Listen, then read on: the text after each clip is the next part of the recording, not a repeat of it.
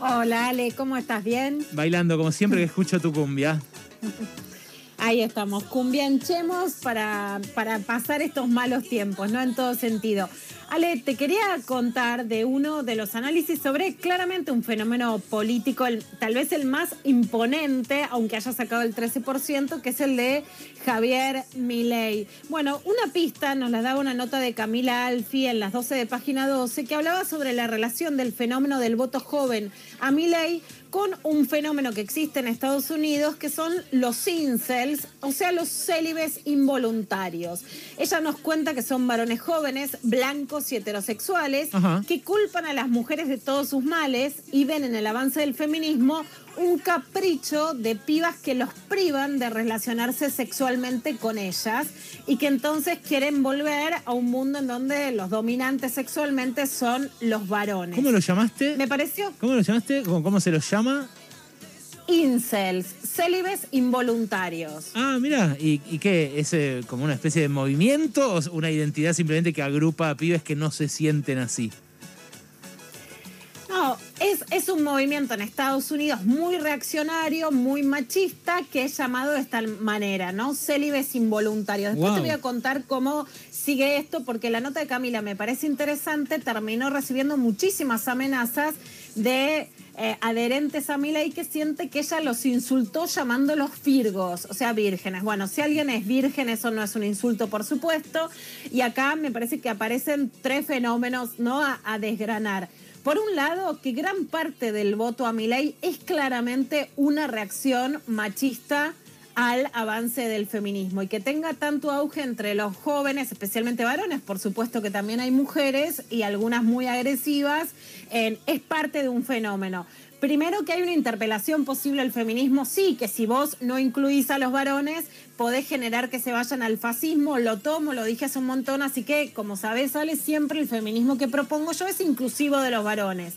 Después que hay un fenómeno que es el ni una menos, el michu, el mira cómo nos ponemos, pero especialmente ¿no? el auge de relatos de pibas que en el secundario cuentan situaciones de incomodidad, aunque no sean abusos sexuales explícitamente, de conductas abusivas, etcétera, que generan un quiebre en la forma de vincularse sexualmente. Eso hay que asumirlo y lo que hay que hacer es ver cómo nos y cómo se reanudan las relaciones sexuales entre los pibes y las pibas. Pero por supuesto que generó que haya menos sexo después de esta, digamos, después de esta ruptura, que haya que volver a charlar de cómo nos relacionamos y algo que es más difícil, cómo se relacionan por primera vez, o sea, cómo se inician sexualmente varones y mujeres.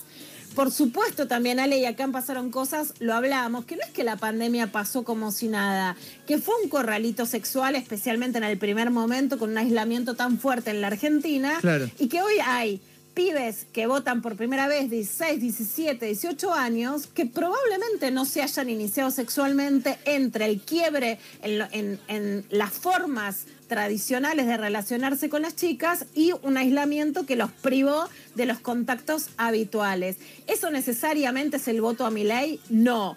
Pero que hay parte de esto en una reacción machista y un reacomodamiento de la sexualidad que tiene como fantasía volver al viejo machismo para poder tener el sexo como ellos quieren, sí, me parece parte del fenómeno analizar. Es loco porque si fuera así, eh, están queriendo volver a, algo que, bueno, no, no vivió la generación inmediatamente anterior. Digo, Cavernícola. Eh, claro, medio, que están queriendo volver a, tiempos más, retirados. Digo, vos, vos, lo que decís es que eh, alguien que está frustrado por esta, por esta situación, que es entendible la frustración, lógicamente, eh, la canaliza eh, creyendo que se va a restituir qué cosa, el, derecho de, eh, no sé, disponer del cuerpo de, una chica, por ejemplo.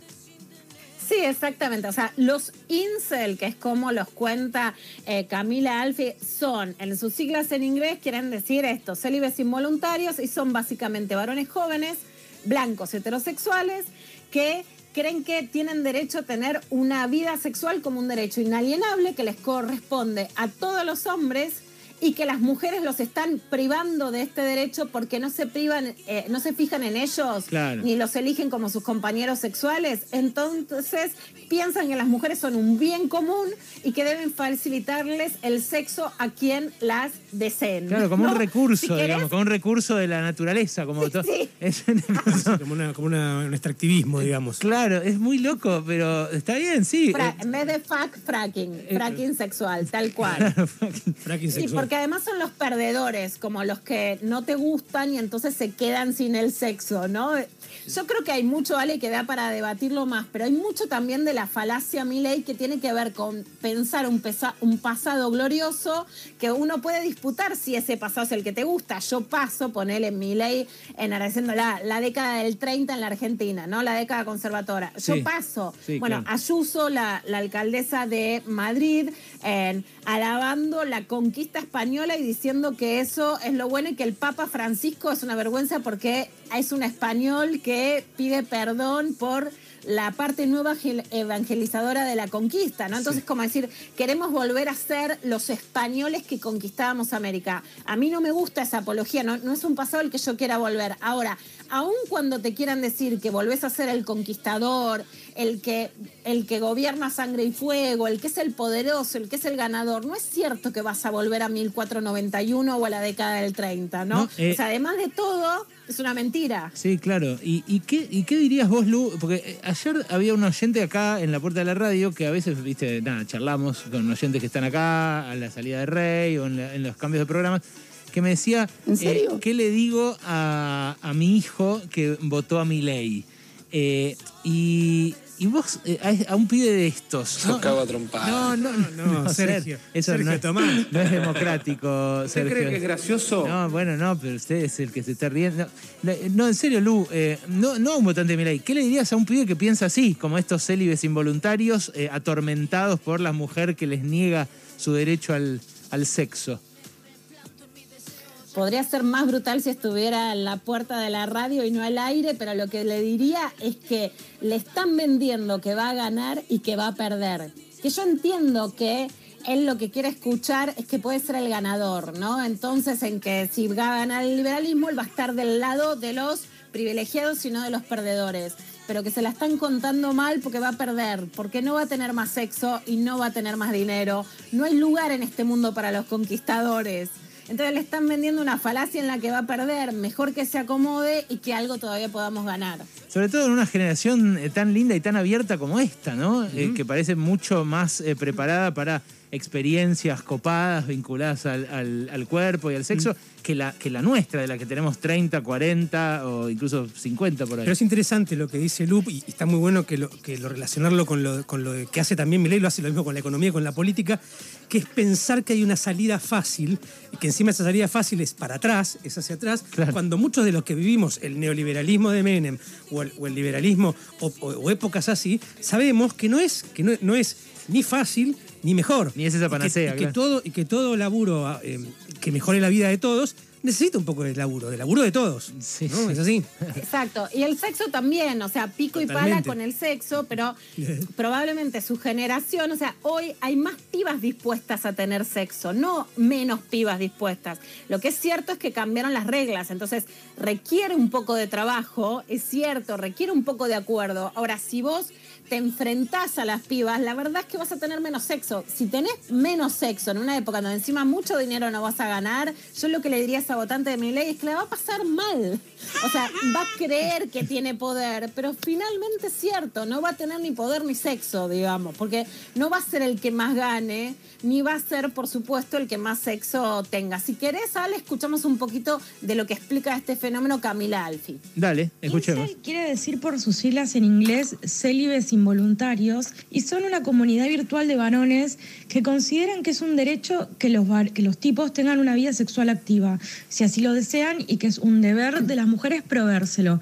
Ellos tienen un discurso ultra misógino donde ven a las mujeres como objetos que solo sirven para que ellos tengan sexo. Eh, bueno, esta es una retórica que ya eh, tiene un historial eh, terrorista en Canadá y en Estados Unidos y que fascina posibles femicidas, obviamente, y a varones que se sienten inseguros con respecto a su rol de género ante el avance feminista. No todos los votantes de mi ley son incels, sin embargo no creo que hay que ver a los incels como una comunidad cerrada, sino más bien como un fenómeno que da cuenta de una mirada cada vez más instalada y legitimada, incluso en el prime time sobre todo, de una derecha reaccionaria ultra misógina. No, bueno, acá está la respuesta a lo que te preguntaba yo. Entonces, ellos sí, eh, hay algunos que, por lo menos algunos, que se, autodenominan así, que forman parte de una comunidad y se reconocen eh, como, como esto, como célibes involuntarios. Exactamente, sí, sí, es una comunidad en Estados Unidos. Lo que no se reconocen como incel son los votantes de mi ley, ¿no? No necesariamente, pero Sí, Ale. No, no, claro, sí, ellos no por eso se enojaron tanto con, con esta nota. ¿Hay, ¿Hay más explicaciones de Camila? Sí, porque parte de la explicación es que lo que seduce del discurso de Milley es el discurso de la libertad, del liberalismo. Ahora, el liberalismo es tener libertad para pensar. Bueno, se ofendieron porque lo que escucharon es que Camila estaba diciendo que eran vírgenes, virgos en lengua despectiva, pero además básicamente porque lo que dicen es que hablan en nombre de la libertad y te mandan un aluvión de intimidaciones cuando intentás desarticular o pensar algo de lo que está pasando. Bueno, esto pasó con Camila después de escribir esta nota?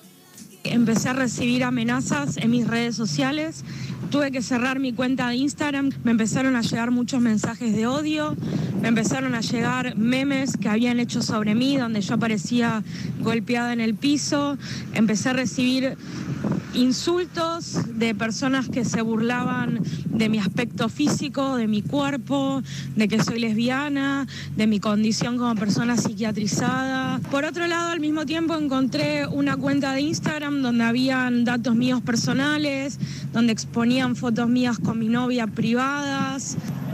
Eh, donde había incluso información sobre el trabajo de mi papá. Y es muy preocupante porque esta gente eh, tiene tracción de votos y responde a una fuerza política que cada vez tiene mayor relevancia. Fuerte, ¿eh? Muy fuerte.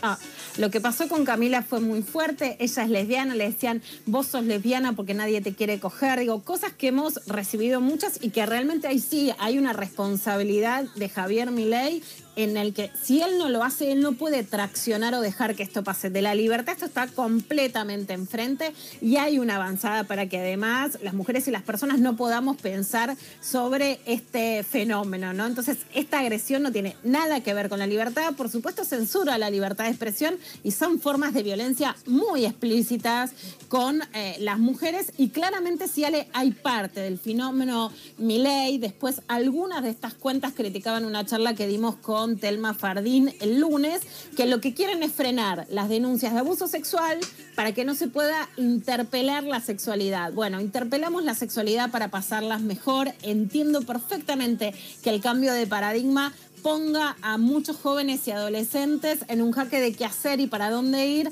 pero la salida no es creer que obligando a las mujeres a tener sexo o haciéndolas callar las van a pasar mejor. Pasemos el aluvión y pasémosla mejor entre todos y que puedan encontrar una manera de canalizar la sexualidad con chicas que la pasen bien y seguro que ellos también la van a pasar mejor. Gracias, Lu. Te mando un beso enorme. ¿eh?